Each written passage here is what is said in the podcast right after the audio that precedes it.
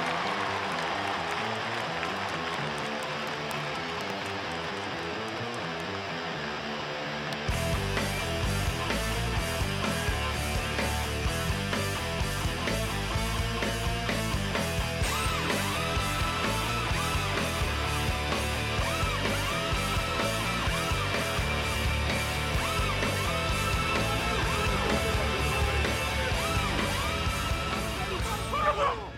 Bienvenidos, esto es Zona de Gol, soy Ciro Procuna y me da mucho gusto recibirlos en este podcast. Hoy solo hablamos de fútbol americano. Viene la semana 13 de la NFL, una jornada que va a iniciar hasta el domingo y que terminará el martes que dejó múltiples desajustes por el Ravens contra Steelers, que ustedes saben se disputó seis días después de lo programado, y que nos dejó la noticia de que los San Francisco 49ers tendrán que jugar en Arizona sus dos próximos rivales. De eso vamos a hablar en este primer bloque, porque eso incluye el juego contra los Bills en Monday Night Football y también el partido contra Washington del 13 de diciembre. Para conocer las consecuencias de esta medida y el impacto que está teniendo en el equipo, me da mucho gusto saludar a Carlos Ramírez, que es el analista de las transmisiones en español de los Niners, tres veces ganador del Emmy, conductor de deportes en Telemundo en el área de la Bahía y está muy enterado, ya lo escucharán, de toda la actualidad de los Niners. Carlos, qué gusto tenerte con nosotros. Ciro, qué privilegio, me parece mentira platicar contigo luego de tantos años de verte, primero en Venezuela, luego en México y ahora en Estados Unidos, eh, el poder compartir con un profesional de tu nivel, de tu, de tu seriedad profesional, de tu polivalencia, para mí es un verdadero privilegio acompañarte. El gusto es totalmente mío, querido Carlos. Te mando un abrazo. Eh, háblanos un poco de esta normativa que suspende las actividades deportivas que requieren de contacto, de contacto físico directo en eh, el área de Santa Clara. Eh, ¿Qué impacto está teniendo en el equipo? ¿Cómo se ha movido el día a día a raíz de esta decisión que entró en vigor el pasado primero de diciembre?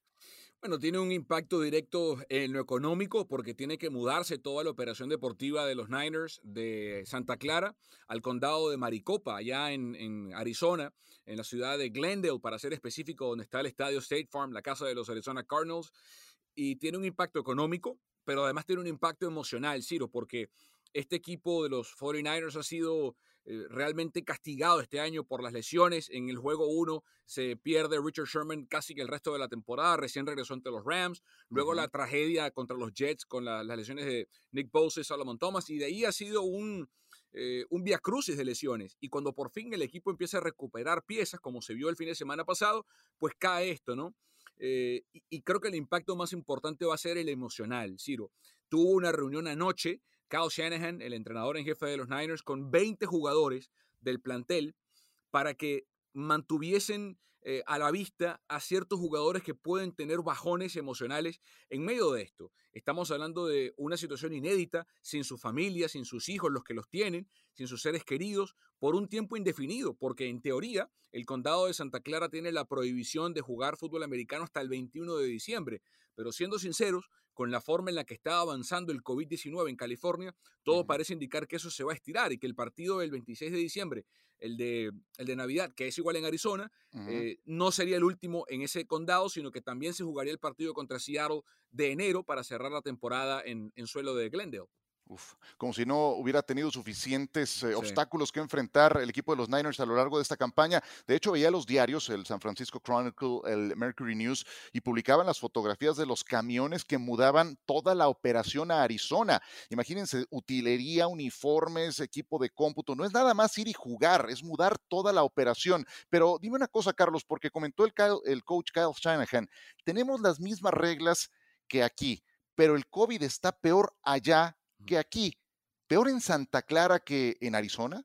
No, yo creo que se refería a lo contrario. Eh, la tasa de contagios en el condado de Maricopa es el doble actualmente que lo que es en Santa Clara. Lo que pasa es que, bueno, por, por temas de política en los que nos vamos a entrar, eh, hay restricciones distintas en cada estado en los Estados Unidos. Son las restricciones mucho más fuertes acá en California, pese a que la tasa de contagios, como te digo, en el condado de Santa Clara es la mitad que el condado de Maricopa, donde va San Francisco, que es lo paradójico. Se está mudando de un sitio con menos coronavirus a uno que tiene más. Increíble. ¿Cómo crees que esto afecte en el plano deportivo estrictamente? E, es difícil saberlo. E, este es un equipo que tiene mucha experiencia eh, pero que también tiene juventud, jugadores como Divo Samuel, como Brandon Ayuk, que él, por ejemplo, debe sentirse a gusto porque regresa a casa, ¿no? Él, él, jugó, es de esa región, él es de Nevada, él es de Reno, pero estudió en la Universidad de Arizona State, así que regresa un poco a una zona que conoce bien. Eh, este es un equipo mentalmente muy duro y, y, lo mostró la temporada pasada, donde también sufrió lesiones importantes, no al nivel de esta campaña, pero creo que el partido ante los Rams de la semana anterior nos demostró de qué es capaz San Francisco mentalmente, porque fue un festival de pérdidas de balón, intercepciones, entregas de balón, fumbles, eh, pasó de todo y el equipo logró en la carretera vencer al temible rival divisional como son los Rams. Así que eh, afortunadamente viene un equipo de Búfalo, digo afortunadamente porque creo que el matchup se le da bien a San Francisco por lo que hace bien y lo que hace no tanto Búfalo. Luego viene Washington que está por horas bajas, sobre todo ofensivamente hablando. Y fíjate que luego esto puede ser una bendición disfrazada porque después de ir a Dallas, que andan muy mal, tienen que volver a Arizona para enfrentar, pero como visitante a los Cardinals. Así que estos dos partidos, contra Búfalo y contra Washington, pueden servirle como para aclimatarse para luego enfrentar al equipo de, de Kyler Murray. Carlos Ramírez, analista de las transmisiones en español de los San Francisco 49ers, hoy en zona de gol. Los, los Niners han usado 74 jugadores diferentes en la actual campaña. Entre lesionados, jugadores de la reserva COVID, ya han alcanzado el récord de la franquicia. Uh -huh. Y eso que falta todo diciembre. Pero leía que existe la posibilidad de que Jimmy Garoppolo y George Kittle estén de regreso al final del mes. ¿Qué tan viable es esta posibilidad? Muy viable, sobre todo lo de Jimmy Garoppolo, él, eh, su lesión de tobillo, que, también vino en aquel partido eh, desgraciado contra los Jets en, en Nueva York, eh, no sanó del todo bien, se recrudeció esa lesión luego en la temporada y, y decidieron pararlo de cuatro a seis semanas. El partido de Búfalo marca la quinta semana de esas cuatro a seis. El sexto, evidentemente, sería el partido contra Washington. Yo no creo que lo vayan a, forzar. Va también a depender, si lo creo yo, de lo que pase. Si San Francisco le gana a Búfalo y coloca su récord en 500 y Jimmy siente que está sano, suficientemente sano para jugar ante Washington, a lo mejor lo forcen, o a lo mejor no, a lo mejor digan, bueno, creemos que Washington es un rival accesible, démosle las seis semanas completas para que regrese. Él es muy factible que lo haga. Y hay un detalle además, Ciro, eh, el año que viene de Garoppolo es el último no garantizado, pero es el último de contrato uh -huh. con, los, con los 49ers. Él tiene una cláusula de no cambio, es decir, él puede vetar cualquier cambio al que San Francisco quiera exponerlo. Eh, pero es un momento delicado porque no ha jugado bien este año, uh -huh. eh, por, por, lesiones o por lo que sea. Él va a querer jugar para primero demostrarle a San Francisco que sí es el mariscal de campo del año pasado que los guió al Super Bowl. O si no, para por lo menos demostrarle a otro equipo que puede ser el mariscal de campo del futuro. Se me ocurre Chicago, que es de donde es Garoppolo y que tienen un desastre en la posición más importante del equipo. Mira, justamente iba a cerrar con esta pregunta que, dado que hemos sacado el tema de Garoppolo, me parece entonces muy oportuna, porque yo veo el oeste de la Nacional y es lo más competitivo de la liga. Sin duda. Y tienes a Pete Carroll con Russell Wilson, a Cliff Kingsbury con Kyler Murray, a Sean McVay con Jared Goff, y esta que tiene que ver con Garoppolo tiene que ver con si lo ves firme a futuro con los Niners, porque algo me hace pensar que Shanahan y John Lynch tienen en mente buscar algunas otras opciones, tipo Matthew Stafford, Matt Ryan o el propio Sam Darnold. Tal vez estoy yéndome muy adelante para competir en la división, pero la pregunta es esa, ¿qué tan firme puede llegar a estar Garoppolo hoy en día con los Niners a futuro? Y por eso yo creo que va a forzar, él mismo va a querer regresar, eh, uh -huh. Ciro, porque él quiere demostrarlo. Recuerden, amigos, que en la temporada muerta admitió a John Lynch que buscaron a Tom a Brady. Brady. Eh, que tuvieron conversaciones con Brady. Entonces, eh, eso ya te Y ojo, venía de San Francisco participar en el Supertazón. ¿eh?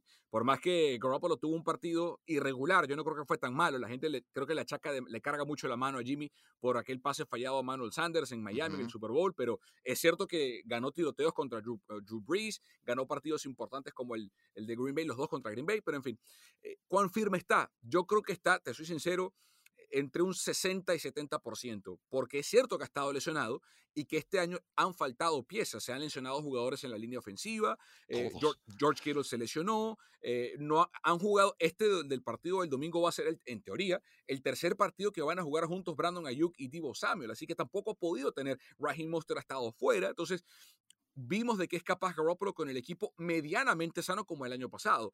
Eh, pero es cierto que viene un draft con una clase de mariscales de campo muy profunda, que San Francisco ha mandado scouts a juegos de, por ejemplo, Brigham Young para analizar a, Zach Wilson, para ver de qué es capaz el mariscal de campo de, esta universidad. Eh, y como tú bien decías, hay mariscales de campo que van a estar en el mercado la temporada que viene. Así que eh, creo que, ah, por más que Kyle Shanahan dijo que el mariscal de campo del 2021 va a ser Garoppolo, eh, creo que eso no está ni mucho menos tallado en piedra. Perfecto. Una última para terminar, Carlos. Leo muchos rumores de que Robert Sale es firme candidato a ahora sí salir de los Niners. El rumor lo coloca en Detroit. Háblame del, del, compromiso que tiene Sale con Shanahan, con John Lynch, el gerente general. ¿Puede ir en serio esta posible partida? Porque hasta parece que Richard Sherman es su principal promotor, ¿no? Sí, sí, sí. Bueno, eh, primero eso te habla del respeto que hay eh, dentro de la organización. Eh, perder a, Robert Sale sería un golpe durísimo porque vimos de lo que es capaz Sale con una defensiva que ha perdido a sus dos edge rushers titulares del año pasado, Nick Bosa y Dee Ford, que no ha jugado este año. Perdió a Solomon Thomas. A, Solomon Thomas perdió de Forrest Buckner por un novato como Javon Kinlo y cómo lo ha llevado a progresar. Richard Sherman se perdió 11 fechas de la temporada. Eh, se perdió Jaquaski Tar, que probablemente no regrese en todo el año. Eh, elevó a Dre Greenlaw al nivel que pudo cambiar a Juan Alexander y mandarlo a los Saints. Es decir, ha potenciado y ha convertido jugadores eh, como Kerry Hyder Jr. o Kevin Gibbons, nombres desconocidos para todo el mundo, en jugadores que pueden ser candidatos al Pro Bowl este año. Robert Sale es de Michigan, es de esa zona. Entonces, e, ese deporte, eh, esa organización, ese mercado, por más que es un mercado que pareciera estar eh, realmente condenado al fracaso histórico en la NFL, sería muy apetecible para Sale regresar como el hijo pródigo que va hacia allá y levanta a los Lions en una división que pareciera abierta, porque los Packers son buenos, pero no son infalibles, los Vikings van dando tumbos, igual los Bears. Entonces, si, si Sale establece una defensa firme, quién sabe de qué sea capaz eh, en Detroit. Si va en serio, eh, lo respeta tanto Kyle Shanahan y John Lynch que entienden de la capacidad que tiene Robert Sale. Eh, y a mí se me ocurre un escenario, Ciro. Si se va Sale, que yo creo que es muy probable que ocurra por lo que ha hecho este año, que a nadie se despeine, que nadie le extrañe que Dan Quinn sea el coordinador defensivo de los 49ers y que se invierta la ecuación que llevó a Atlanta al Super Bowl cuando Quinn era el entrenador en jefe de los, de los Falcons y Shanahan el coordinador ofensivo. Esta vez sería al revés. Shanahan el entrenador en jefe, coordinador ofensivo y Quinn sería el coordinador defensivo. Perfecto, pues suena muy interesante y lo vamos a tener presente. Carlos, qué gusto tenerte con nosotros. ¿Dónde te puede seguir la gente? Sí, el gusto primero que nada es mío, qué privilegio estar contigo, un profesional de tu talla, Muchas de, gracias. De, tu trayectoria, me, da muchísimo gusto eh, y te agradezco el espacio. Me pueden conseguir en las redes sociales, en Instagram, en Facebook o en Twitter, en arroba toma papá, ¿sí? Arroba toma papá, así celebramos los goles. Yo sé, yo sé, es el, grito de guerra, ¿cómo no? así es el grito de guerra, arroba toma papá. Eh, también nos puede conseguir en la página web de Telemundo Área de la Bahía.com. Ahí escribimos artículos de los Niners, de los Quakes, de los Golden State Warriors. Este, y así que nos pueden seguir en, en todas esas plataformas, Ciro.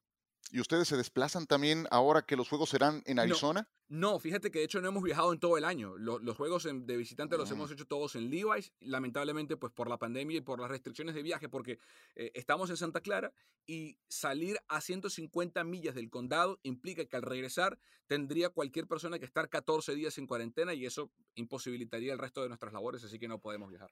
Uf, qué temporada ha sido esta. Carlos, qué gusto tenerte. Mil gracias y te mando un abrazo a la distancia. Un abrazo, Ciro. Gracias a ti. Carlos Ramírez, la voz en español de los San Francisco 49ers en zona de gol. Hacemos una breve pausa y nosotros continuamos.